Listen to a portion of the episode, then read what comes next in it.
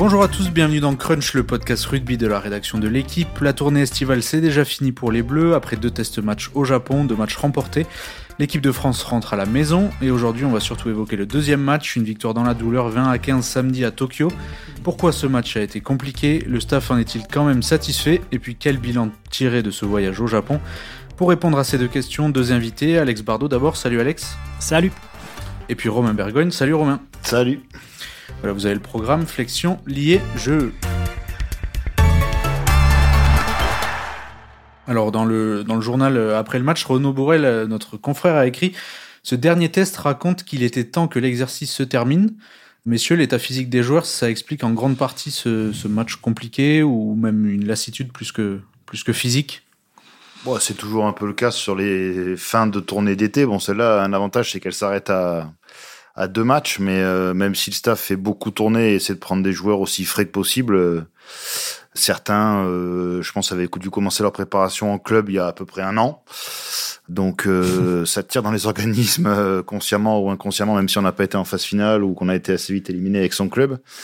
Puis bon, on n'était pas sur place, mais de ce qu'on nous a raconté, il devait faire un peu tiède apparemment à Tokyo, donc ça devait pas non plus aider. Je sais pas, pour avoir suivi un peu les matchs avec attention, par exemple d'un Thomas Jolmes en deuxième ligne, euh, bon, on voit que d'une semaine à l'autre, il était quand même moins fringant physiquement. Euh, il était pas le seul d'ailleurs, donc euh, c'est une explication parmi d'autres, mais en tout cas, c'est sûr que ça fait partie de ces tournées où je pense que les joueurs sont toujours contents de de rentrer, de partir en vacances. Donc au moins là, ils l'ont fait avec le le sentiment du devoir accompli, je dirais. Ouais, comme dit Romain, je pense que c'est, euh, ça fait partie de, des explications de ce match poussif, mais euh, c'est ce n'est qu'une partie de l'explication. Euh, on a vu beaucoup trop de fautes directes. Moi, ce qui m'a frappé en premier lieu sur ce match-là, c'est le nombre de fautes directes, des fautes pas provoquées par les Japonais. je repense, on parlait de Jolmes, il y a au, moins un en avant de Jolmes mmh. dans le jeu comme ça, en venant à hauteur d'un ruck l'en avant de Penaud avec une remise intérieure de Moefana. Il y a eu beaucoup de pertes de balles comme ça. Et en fait, ces pertes de balles, on, c'est quelque chose. Euh, voilà, il y a des matchs comme ça qui s'enclenchent comme ça un peu bizarrement. Et le problème, c'est que ça a un impact sur euh, le, contenu parce qu'en en fait, euh, l'équipe de France n'a pas pu peser sur le Japon à un moment, l'éprouver physiquement, se créer des situations d'essai, des situations de pénalité. Ils ont rendu des ballons très très vite. Et heureusement que quelque part, les Japonais en ont fait de même en deuxième mi-temps, parce que les Japonais ont, ont, aussi euh, enchaîné les, les, les, conneries, quoi, que ce soit en avant, des bléages au-delà d'un ruck, qui ont coupé euh, la, la, la, pénalité aussi vite jouée par Leach qui fait euh, qui crée la mêlée ou Couillou marque. Et, et, tout ça a cassé leur dynamique et a donné à la France la possibilité de respirer et de d'avoir des ballons enfin pour pour marquer quoi. Euh, comme tout le monde n'était pas levé euh, samedi matin à 7h50, Romain, est-ce que tu peux rappeler un peu le, déroulé du match, comment, comment ça s'est passé, comment les Bleus aussi ont, ont fini par l'emporter? Bah alors le, les Français étaient menés à, à la mi-temps et euh, dans le premier test ils étaient à, il y avait match nul à la mi-temps dans mes souvenirs et donc dans le second test ils sont menés à la mi-temps et donc la première mi-temps est extrêmement poussive côté français et euh, là où on se dit un peu comme dans le premier test euh, bon ça peut aussi aller beaucoup mieux en deuxième c'est pas du tout le cas parce que les les, les japonais malgré leur leur leur boulette on va dire ou leurs approximations continue à, à, mener. Puis les Français reviennent par euh, deux pénalités, puis un essai à la fin de, de Baptiste Couillou qui les fait gagner. Ils mettent un essai aussi à la fin, les Japonais. Enfin, ils croient mettre un essai puisqu'il est, il est refusé euh, grâce à la vidéo pour le coup parce que l'arbitre l'avait bien validé, mais effectivement le, le Japonais la lâche. Donc ils auraient pu gagner sur la fin aussi. Ce qu'il faut pas oublier, mais c'était euh, par rapport au deuxième test, on avait au moins eu euh, côté français une deuxième mi-temps euh, un peu régalade, on va dire, où ça avait, il y a eu des belles actions, des beaux essais. Euh, là, côté français, c'était beaucoup plus poussif. Par contre, les Japonais ont mis des des superbes essais. Je pense notamment, alors je sais plus dans l'ordre, mais je crois que c'est le premier où il y a cette espèce de relance du fond du terrain. des passes millimétrées dans un superbe timing pour pour déborder les Français sur un côté. Donc donc voilà, c'était euh, c'était un match, euh, un bon match de, de fin de saison où il fallait. Euh, Ou un mauvais match de fin de saison. En fait, je sais pas comment on, l'aurait pris s'il l'avait perdu parce que ça aurait été ça aurait été une sorte de, de mauvaise surprise. De donc au moins le mérite qu'ils ont eu, c'est de l'avoir gagné et de bah, d'avoir gardé cette fameuse série de de victoires consécutives en cours. Donc ça fait 10 maintenant et ce qui fait surtout une saison complète finalement de victoires. Donc Donc voilà, mais c'était vraiment pas euh, le match le plus euh, intéressant de la journée, euh, si on regarde ce qui a pu suivre, ce qui pu suivre derrière notamment. Mais voilà, le, mérite a été de l'avoir gagné, quoi. À, part le match en Écosse en 2020, le match de, l'expulsion d'Awas, etc., j'ai pas le souvenir d'un match aussi pauvre, médiocre en termes de contenu de l'équipe de France. Et c'est en partie dû aussi au changement stratégique des Japonais qui, au premier test, avaient tout joué et euh, notamment en première mi-temps, s'était créé des situations euh, favorables en jouant tout, mais avait fini par s'épuiser en fait, parce que c'est pas possible de jouer autant comme ils l'avaient fait, notamment depuis leur camp. Et ils avaient explosé en deuxième mi-temps. Là, ils ont rééquilibré leur jeu, ils ont davantage utilisé le jeu au pied. Quelque part, ils ont deux fois 14 coups de pied au premier match, 29 au, au, second. double de, nombre de coups de pied. Et, et euh, quelque part, ils ont emprunté euh, la, stratégie des, Bleus, la stratégie habituelle des Bleus, une stratégie de dépossession et de contre, et en fait, dans la majeure partie du temps, dans ce match, ils ont été euh, supérieurs aux Bleus dans le domaine de la dépossession et des contres. On parlait tout à l'heure de, l'essai euh, magnifique des Japonais en début de match. Et c'est un coup de pied pas extrêmement bien, plutôt bon, mais pas, et qui, enferme pas trop les Japonais donnés par Jalibert. Une, montée défensive où il manque sans doute des joueurs à l'intérieur. Les Français se retrouvent en sous-nombre. Et puis ensuite, c'est un 5 contre 3, une relance magnifique. Il y a essai au bout. Et, euh, les, voilà, les, Français ont été euh, imprécis dans leur jeu au pied, pas toujours précis non plus dans leur montée défensive. Et sur ces deux domaines-là, euh, les Japonais ont longtemps été supérieurs. Mais quand même, les Français, en fait, ce qui était assez bizarre dans ce match, c'est qu'à un moment, on se disait, mais quand est-ce qu'ils essaient de changer leur, leur fusil d'épaule mm-hmm. Qu'ils essaient de moins se déposséder, de porter un peu plus le ballon pour, ben, pour vraiment peser sur cette défense? Et en fait, ils sont pas, ils ont, ils ont jamais choisi cette option-là. Ils sont restés dans leur idée de, d'occuper le terrain adverse, de repousser les Japonais chez eux et de ne pas perdre trop d'énergie dans des actions longues. Et ça a payé parce que euh, l'essai de Couillou, il vient après, après euh, notamment deux coups de pied euh, tapés dans les coins des Japonais et une période d'occupation. Les Japonais, pendant quasiment pendant plus de dix minutes, n'arrivent plus à rentrer dans le, dans le camp français. Il faut aussi noter que les Japonais ne mettent aucun point en, en deuxième, en deuxième mi-temps. Donc au moins la France a eu ce mérite-là de bah, déjà d'aller gagner la deuxième, surtout de la gagner sans prendre de points. Donc mmh. au moins, même si les Japonais les ont parfois aidés ou la vidéo, les Français ont aussi eu le mérite en deuxième mi-temps de ne pas prendre de points et de refaire leur retard petit à petit, euh, parce qu'ils ont eu aussi le réflexe de prendre des points euh, sur ces pénalités dans les 22 mètres japonais, qui voilà, leur a permis au final de faire la différence avec cet essai de, de Couillou à la fin. Oui, Alex, tu as, écrit notamment après le match, le 15 de France a parfois subi ce qu'il fait vivre à ses adversaires depuis deux ans. Est-ce que dans ce, dans ce piège, il y a quand même des satisfactions euh, individuelles ou collectives ou comment vous, vous voyez les. Est-ce qu'il y a des bons aspects à, retenir de ce match? Sur, sur, le deuxième test, c'est un peu compliqué quand même. On a, vu un, le, euh, on a vu un Lebel euh, correct. Il y a un autre joueur dont le nom m'échappe, à qui on a mis une bonne note. Euh, c'est Jean-Baptiste Gros. Jean-Baptiste Gros, qui, qui, fait 43 minutes et qui fait 43 très bonnes minutes. Quoi. Mm, mm. Olivon a un peu monté le volume par rapport au premier test, mais c'est pas du grand Olivon encore. Et c'est sans doute pas euh, cette performance-là qui va, qui va euh, lui permettre de revenir complètement dans la, concurrence. Donc il a encore le temps hein, d'ici novembre pour euh, convaincre le staff qu'il est, apte à rentrer dans cette troisième ligne. Mais là aujourd'hui, voilà, on ne sent pas qu'il est revenu à, à ce qu'il peut faire de mieux. En fait, l'année dernière, en Australie, on avait eu des joueurs qui avaient tellement crevé l'écran qu'on s'était dit qu'ils pouvaient bousculer la concurrence. Quand on se pose la question à la fin de cette tournée, c'est un peu plus euh, délicat. Bon, le seul euh, parmi les, joueurs qui ont été lancés, euh, il y en a peut-être un qui qui peut avoir des perspectives en équipe de France. Encore, elles sont pas bien larges. C'est Johan Tanga qui a fait mmh. un super premier test, notamment. Mais bon, euh, en 8, euh, la place est occupée, bien occupée par euh, Grégory Aldrit, voire un Anthony Jelonche, par exemple, si jamais Aldrit est pas là ou est préservé. Mm. Euh... Que Tanga, on sait que aujourd'hui, on sait à peu près qu'il a doublé euh, Tolofua dans la hiérarchie. Le problème, c'est que Tolofua n'est pas, ne figure pas sur les feuilles de match depuis longtemps parce que des solutions en troisième ligne centre, elles sont déjà dans, la, dans les 23 en fait, avec Aldrit ou avec euh, Olivon quand Olivon est titulaire ou avec Gelonche quand euh, est titulaire. Et après, euh, Thomas Lavaux, je pense pas qu'il ait bousculé la hiérarchie en deuxième ligne. Pareil pour Max Spring à l'arrière. Donc, c'est une tournée qui aura moins d'impact sur le groupe que celle qui avait enfin que que, ce, que celle en Australie pardon. Donc euh, il y a un autre joueur possiblement je, trouve, je pense qu'il peut Bon, il était déjà là, mais il prend quand même de plus en plus de place et peut-être qu'à un moment, ça va l'amener plus haut. C'est Moefana, moins tranchant en deuxième test, mais très bon au premier avec des qualités euh, d'explosivité, de qualité technique au contact, une polyvalence euh, centrée aussi, qui, euh, on le savait déjà, mais quelque part ça gonfle la concurrence à cette place de, de centré qui est occupé bah, par par Ficou, qui est occupé bah, par Arthur Vincent quand Arthur Vincent va aussi, il y a Penaud, peut faire ça aussi. Voilà. Hmm. Donc dans cette espèce de polyvalence que cherche le staff, notamment quand on pense au fait qu'ils ont souvent fait des bancs 6-2, euh, effectivement, il y a une place de centre ailier là qui va être euh, un peu primordiale. Il va y avoir du monde au portillon, mine de rien, qui se présente. Et euh, bon, en supposant qu'on reparte sur une paire de centres euh, d'antificus, qui reste aussi à voir dans les matchs dans les matchs qui arrivent.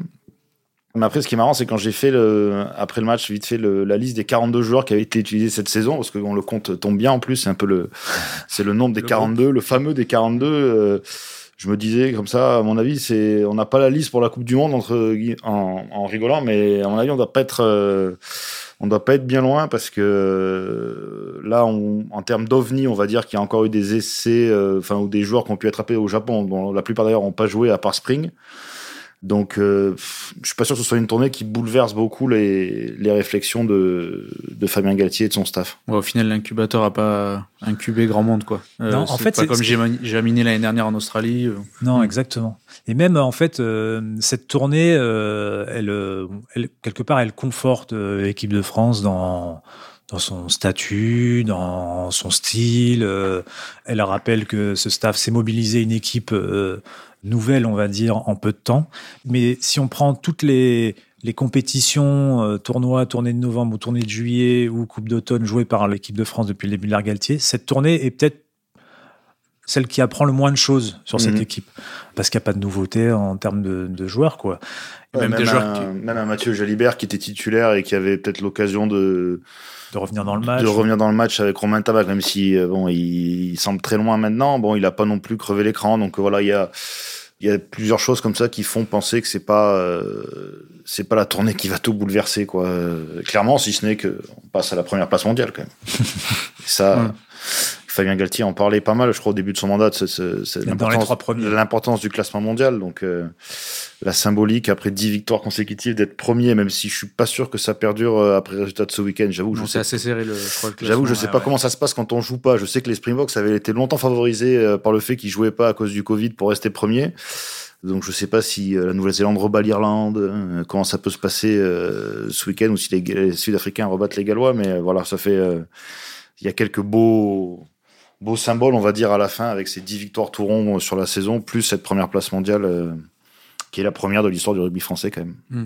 Et t'as commencé à as parlé de, Mathieu Jalibert, la charnière jouait quand même euh, un peu, avait un rôle à jouer. Euh, les deux en plus jouent ensemble en club, Maxime Lucu et Mathieu Jalibert. Comment on explique un peu le, pas les contre-performances, mais que on reste un peu sur notre fin après, cette, après ces deux matchs au Japon?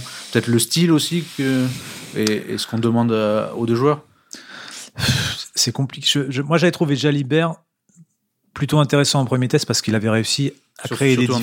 Surtout en deuxième période, parce qu'il avait réussi à créer des différences. Et euh, c'est ce qu'on attend d'un numéro, du numéro 10 de cette équipe de France-là, puisque c'est quasiment le premier attaquant, le numéro 10 dans l'équipe de France de, Fabien Galtier. Et, et, il avait bien joué ce rôle-là. Et Lucu avait été aussi, au premier test, il avait fait il y avait quelques hésitations, mais je trouvais qu'il avait réussi à, conserver euh, la vitesse de jeu, notamment sur toutes ces phases de, de défis euh, autour des rucks. Et il avait, réussi à, se, à venir avec autorité prendre le ballon et euh, soulever le ballon pour des joueurs qui arrivaient lancer. Et, et je trouvais qu'il s'en était plutôt pas mal sorti là-dedans. Au deuxième test, ils ont été l'un et l'autre beaucoup plus ternes. J'ai trouvé Jalibert imprécis parfois, euh, imprécis dans son jeu au pied, dans son jeu de passe aussi. Il y a au moins deux ballons d'attaque perdus euh, à, cause de lui. Et Lucu, pareil, un mauvais jeu au pied, euh, un peu hésitant. bon, voilà, c'est faut, dire aussi, Lucu, c'est un joueur totalement différent d'Antoine Dupont et il vient s'insérer dans un style de jeu qui quelque part est c'est pas qu'il est fait pour Dupont, mais il correspond totalement aux qualités de Dupont, le style de jeu de cette équipe de France. Et lui, il arrive là. Alors normalement, il fait les fins de match. Et donc, euh, bah, il essaie de s'en sortir avec ses, ses outils, mais euh, mais c'est pas les mêmes que Dupont. Et par ailleurs, c'était pas la même équipe de France que celle que dans laquelle joue Dupont. Et il y a beaucoup d'actions qui se sont arrêtées, euh, d'actions d'équipe de France qui se sont arrêtées sans que ce soit, sans qu'on puisse en vouloir à Maxime Lucu, quoi. Ouais, il a eu du mal à mettre de la continuité dans le deuxième test, vu le nombre de fautes et d'approximations qu'il y avait. euh, C'était Voilà. pas, c'était pas un match idéal pour lui. exactement ça. C'est un joueur qui a besoin de continuité, je pense, Mhm. qui a besoin de. Voilà. Mais là, il n'y en avait pas. Et, et parfois, on voyait qu'il s'agaçait d'ailleurs euh, de, de, de, de ses pertes de balles rapides. Lui- lui-même, il en a provoqué d'ailleurs hein, des, des conneries, mais mais euh, c'était pas des matchs pour des pour euh, pour une charnière quoi. Et Lucu, c'est marrant parce qu'il est dans une situation de concurrence assez, euh, assez bizarre, entre guillemets, sans que ce soit péjoratif. Mais euh, bon, évidemment, il y a Antoine Dupont devant lui. Et il est devenu un peu sa doublure officielle pour les 5-10 dernières minutes, euh, sachant qu'il a quand même le mérite de rentrer, ce qui n'était pas le cas de son prédécesseur, euh, Baptiste Serin. Baptiste Serin avant. Et il gère d'ailleurs souvent très bien ces, quelques minutes où il a joué. Et derrière lui, il y a, il y a donc il y a Baptiste Couillou qui, euh, alors je sais pas si on peut dire qu'il ronge son frein, mais euh, qui euh, qui fait des saisons assez pleines en club, euh, qui rentre encore là euh, et qui marque un essai, enfin qui a aussi ce registre de, de puncher marqueur un peu. euh, Il est plus Antoine Dupont que. Ouais, oui, voilà, exactement. Mais bon, je ne veux pas comparer ce qui est pas comparable non plus. Euh, Il y a des, il y a un Nolan Le Garret qui arrive derrière aussi, euh, qui est quand même un, un super profil. Donc, euh, j'avoue que moi, je pensais qu'avant la tournée au Japon, ils avaient peut-être au moins donné un match à, à ce qui n'a pas été le cas. Donc, euh, il y, a, y a une gestion en neuf euh, qui est pas que le staff s'est facilité en mettant euh, Dupont et, et Lucu, mais euh, qui est un peu c'est, disons que c'est, faut, faut bien gérer les, les là, parce que bon, même si Baptiste Couillou, je pense, ne prétend pas non plus être titulaire pour la Coupe du Monde, vu ses saisons. Enfin voilà, c'est des, et du coup, sur ces deux matchs-là au Japon, j'ai pas le sentiment que Lucu ait, ait, crevé l'écran au point un jour de se dire. euh, est-ce que dans un gros match, si euh, Antoine Dupont est forfait, euh, on, on reste sur Lucu ou est-ce qu'on tente pas autre chose Voilà. Je- C'est une question qui se posera aussi à l'avenir. euh, bon, en espérant qu'il se pas se la poser. Mais... Il faut se rappeler que ce staff et d'autres avant lui a- avaient des hiérarchies euh, dans un groupe où on voyait euh, un mec titulaire et un mec remplaçant à tel ou tel poste. hein. Et quand le titulaire se blessait, on allait chercher un joueur qui était en dehors du groupe classique, normalement pour, euh, pour le mettre titulaire et celui qui était remplaçant restait remplaçant parce que remplaçant c'est un, un statut à part, une manière de, de jouer à part presque. Et là, on, aurait, on pourrait imaginer que, euh, que en plus, Couillou ressemblant euh, à, Dupont quelque part par cette capacité à, accélérer euh, au milieu des gros, à, peser physiquement, on, pourrait imaginer que ça, pourrait être lui le, deuxième choix derrière, euh, derrière Dupont. Pour l'instant, c'est pas le cas et je comprends aussi que le staff ait voulu tester Lucu. On verra si la prochaine fois, peut-être si un jour le cas se présente d'une absence de Dupont, on verra quel choix sera fait.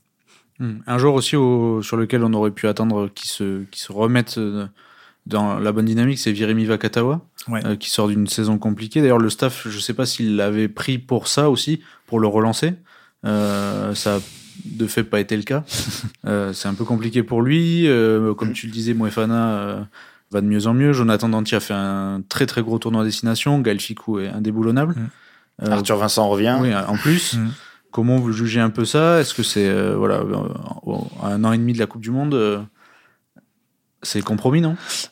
Moi, il y a un mystère pour moi autour Ouais. de, de Virimi Vakatawa. Qui Parce semble que, avoir perdu son punch. En plus, il est Bah, c'est ça en fait le mystère, c'est euh, c'est pourquoi pourquoi cette baisse de niveau? Alors on parle de blessure ou de gêne, un genou je crois, Mhm. mais ça dure. Euh, Il y a parfois des éclairs dans la saison. Et je me rappelle d'un match avec le Racing cette année où on s'est dit tiens ben, il est de retour, mais en fait ça se ça se confirme pas. Et il y a un moment où effectivement en fait ben, il sort de la rotation. C'était le cas. euh, Enfin, faut se rappeler quand même qu'on parle d'un mec qu'on considérait en, ouais, comme en le, France le, ou le meilleur trois quarts centre du monde, peut-être. Voilà, c'est ouais. ça. Mm. Ouais. C'était le cas lors du tournoi 2021, je pense. Et il est plus là, en fait. Il est plus à ce niveau-là, au niveau qu'il avait avant.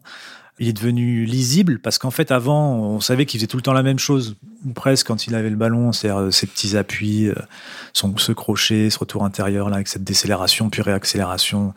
Mais parce qu'il avait euh, une, sans doute euh, à ce moment-là du gaz et de la puissance à l'impact, ben, ça passait. Aujourd'hui, il tente les mêmes choses et ça passe plus. Et ça fait longtemps que ça passe plus. Et c'est un jeune joueur, enfin un joueur qui n'a pas, il a pas bouilli, il est pas bouilli, il a pas 35 ans quoi. Non. Donc euh, qu'est-ce voilà, il y, a une gêne physique, mais pourquoi, pourquoi il ne disparaît pas? Pourquoi, euh, pourquoi il se refait pas la cerise physiquement? On sait pas. On a aussi l'impression comme ça, en le suivant de l'extérieur, qu'il prend plus de plaisir sur un terrain, qu'il prend quasiment plus d'initiative, ou alors quand il les prend, elles sont tellement téléphonées qu'il est, il est contré. Enfin, il est, il est en manque de. On sent qu'il est en manque de de gaz, de confiance. Enfin, il y a un ensemble qui est un peu euh, étonnant parce que c'est arrivé tellement vite finalement avec lui de passer d'un état euh, de alors je sais pas comment on peut dire, mais d'euphorie où il était, euh, c'était un danger permanent, euh, ballon en main, et en plus il avait réglé un peu tous ses soucis en défense. Enfin, c'était devenu vraiment un joueur euh, super, super complet à ce qu'on voit aujourd'hui, qui est un joueur plutôt classique, un peu terne sur les bords, sur ses prestations. c'est c'est assez étonnant de voir cette, cette espèce d'évolution pour lui. Et bon, et comme on le dit, vu l'épaisseur que prend la concurrence au centre et qu'il a même pas le profil d'un remplaçant puisque enfin remarque si il pourrait faire euh, il pourrait couvrir aussi, ce poste sans trélier mais... mais je suis pas sûr qu'il soit prioritaire mm. maintenant dans cette liste là donc euh, ouais c'est euh, c'est un c'est un gros gros gros mystère on va voir un peu comment ça se passe dans les prochains mois mais euh, en tout cas, un an, enfin, on va dire un, 14 mois de la Coupe du Monde, il est, il a clairement reculé très très loin dans la hiérarchie. Et c'est sûr que ces deux matchs au Japon vont pas, vont pas bousculer non plus les, choses. Hein. Parce qu'en plus, il y, a un truc qui pèse, je pense, c'est que je pense qu'en valeur intrinsèque, en talent, il est meilleur que les autres. Quand il est à 100%. Il est plus inventif, plus créatif, euh, il fait plus de différences individuelles. Euh. là, je parle de l'aspect hmm. offensif. Après, aujourd'hui, dans l'équipe de France, si on prend les titulaires, c'est Dantificou. On, on, peut penser que c'est Dantificou. Il y a le mec qui a pris sa place, Jonathan Danti, il colle au profil de cette équipe de France. C'est une équipe qui est qui a une, se base sur une grosse défense et qui aime euh, profiter de, de l'abattage des grat de gratteurs. Il y a Marchand, il y a euh, Aldrit, il y a Gelonche. Et lui, c'est il y a Villiers. Et lui, c'est le gratteur au centre du terrain. Et ça, c'est une qualité que, que n'a pas euh, Vakatawa ou, que, ou, que, ou, moins que, que, Danti. Donc, à un moment, dans le profil de, par rapport au style de cette équipe, bah, peut-être que Danti, bah, même si euh, je pense qu'il a moins de, talent, alors on, pourrait, rentrer dans la définition de ce qu'est le talent, mais il a, il a moins de facilité, on va dire, que, que Vakatawa. Mais Vakatawa étant moins bon en ce moment, et par ailleurs, euh, n'ayant pas un profil euh, correspondant à ce que fait l'équipe de France en termes d'intensité de, défensive, on peut penser que bah, il est loin et que Danti euh, peut dormir euh, tranquille pour l'instant. surtout que la courbe de performance de Danti, elle va dans l'autre sens. Oui, euh, il... Comme celle de Moefana, comme celle de. Ouais, mais Danti, il est, comme il est plus âgé, et ce qui est, lui, dans son parcours, ce qui est marrant, c'est qu'on avait pensé un moment un peu perdu pour, euh, entre guillemets, pour l'équipe de France, et il est revenu, au début, on s'est dit un peu par défaut, sur des matchs, si je me rappelle bien, de Coupe d'automne des Nations. la, le, Covid Cup. Ouais, la Covid Cup, où ça avait pas mal tourné dans le groupe, avec ses règles de trois feuilles de match et tout ça. Enfin, quand on y repense, c'était quand même fabuleux à l'époque, mais.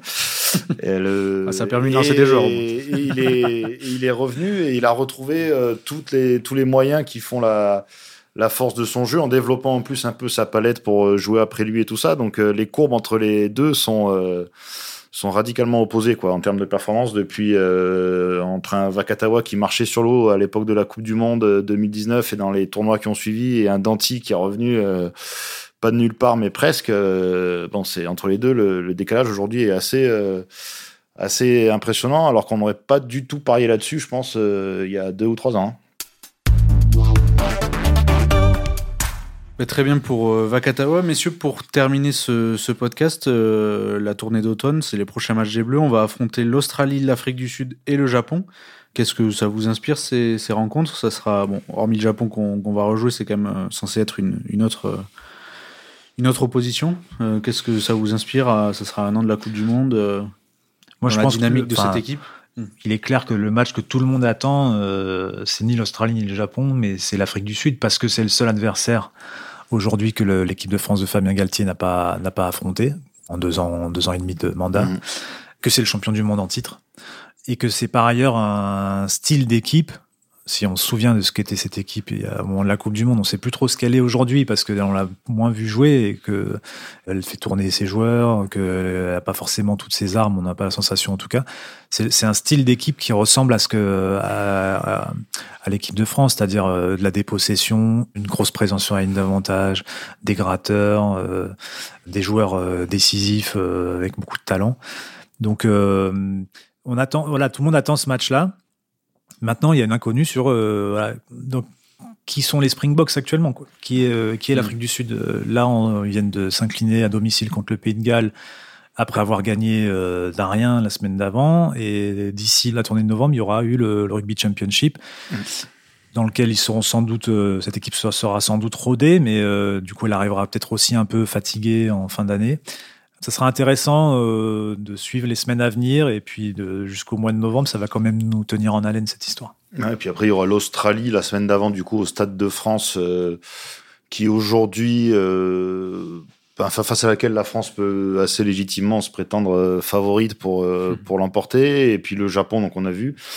Donc c'est vrai que là, en fait, c'est une tournée qui sera surtout jugée, et c'est effectivement sur ce match-là euh, contre l'Afrique du Sud, en supposant que les Français battent l'Australie et le et le Japon. Euh, bon, il y aura un contexte en plus assez euh, qui s'annonce pas mal avec ce match qui aura lieu à Marseille au Vélodrome et tout ça, donc ça va ça va être du lourd et euh, c'est vrai qu'il y aura quelques il y aura quelques jumeaux en face quoi. Enfin, ça, on va retrouver des des talonneurs gratteurs, des massifs, des deuxièmes lignes massifs, euh, des troisièmes lignes massives, euh, des demi de mêlée un peu dynamiteurs. Donc il va y avoir un peu du, du jeu de miroir. Je sais, pas si Paul, faudra voir si Paul Villemc aussi sera sera rétabli parce que bon lui c'est un peu le match qu'il attend depuis enfin qui qu'il attend et qu'il appréhende un peu en termes émotionnels aussi parce que c'est la première fois qu'il va jouer contre l'Afrique du Sud avec un maillot euh, avec un maillot différent. Alors il faut voir s'il sera remis de sa, sa, blessure au genou, ce qui est pour l'instant pas trop la la tendance, mais voilà, il y aura des c'est un rendez-vous qui va qui va rassembler pas mal de d'importance et puis qui peut permettre à l'équipe de France de dire ben on a battu tout le monde euh, au moins une fois dans les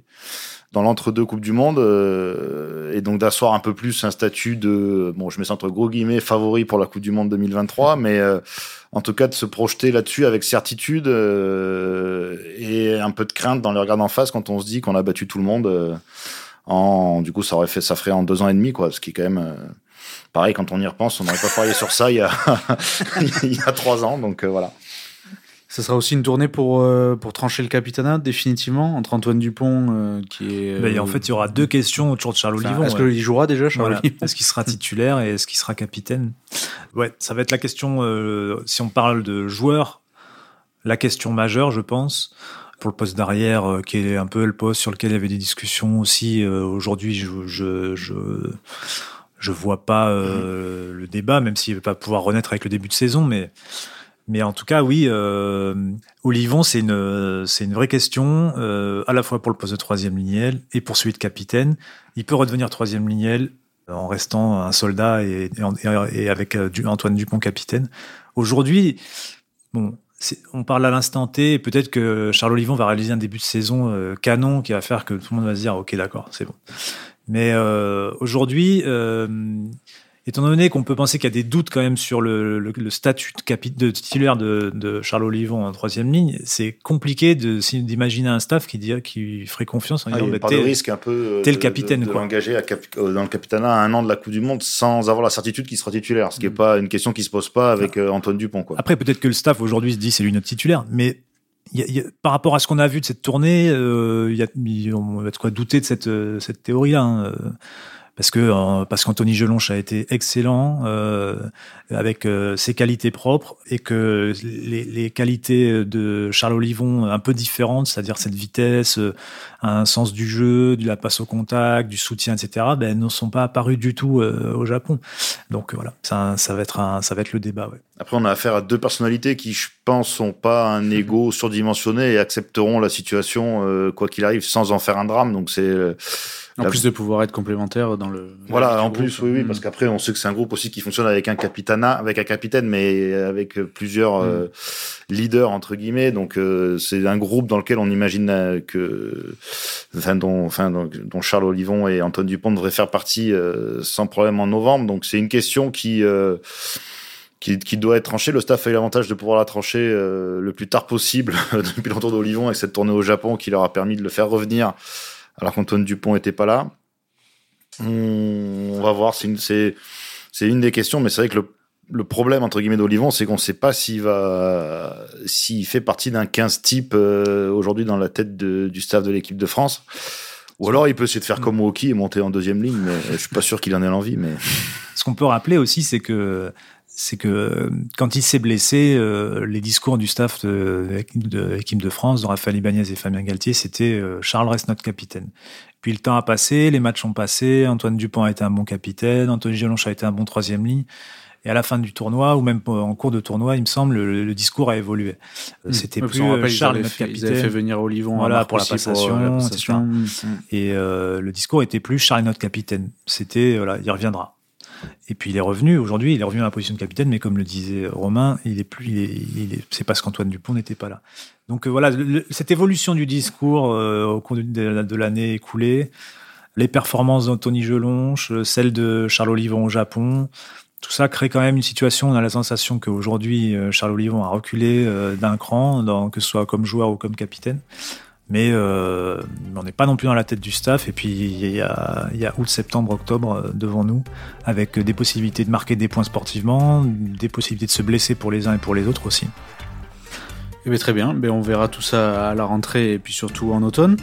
C'était Crunch, une émission de la rédaction de l'équipe. C'était le dernier épisode de cette saison de Crunch. Merci à Christelle Bonnet et tous ceux qui y ont participé. Merci aussi à Roland Richard pour la réalisation de, cet épisode. Merci à vous aussi, fidèles auditeurs. Vous pouvez retrouver Crunch et tous les podcasts de l'équipe sur notre site et toutes les plateformes traditionnelles. On se retrouve à la rentrée. Salut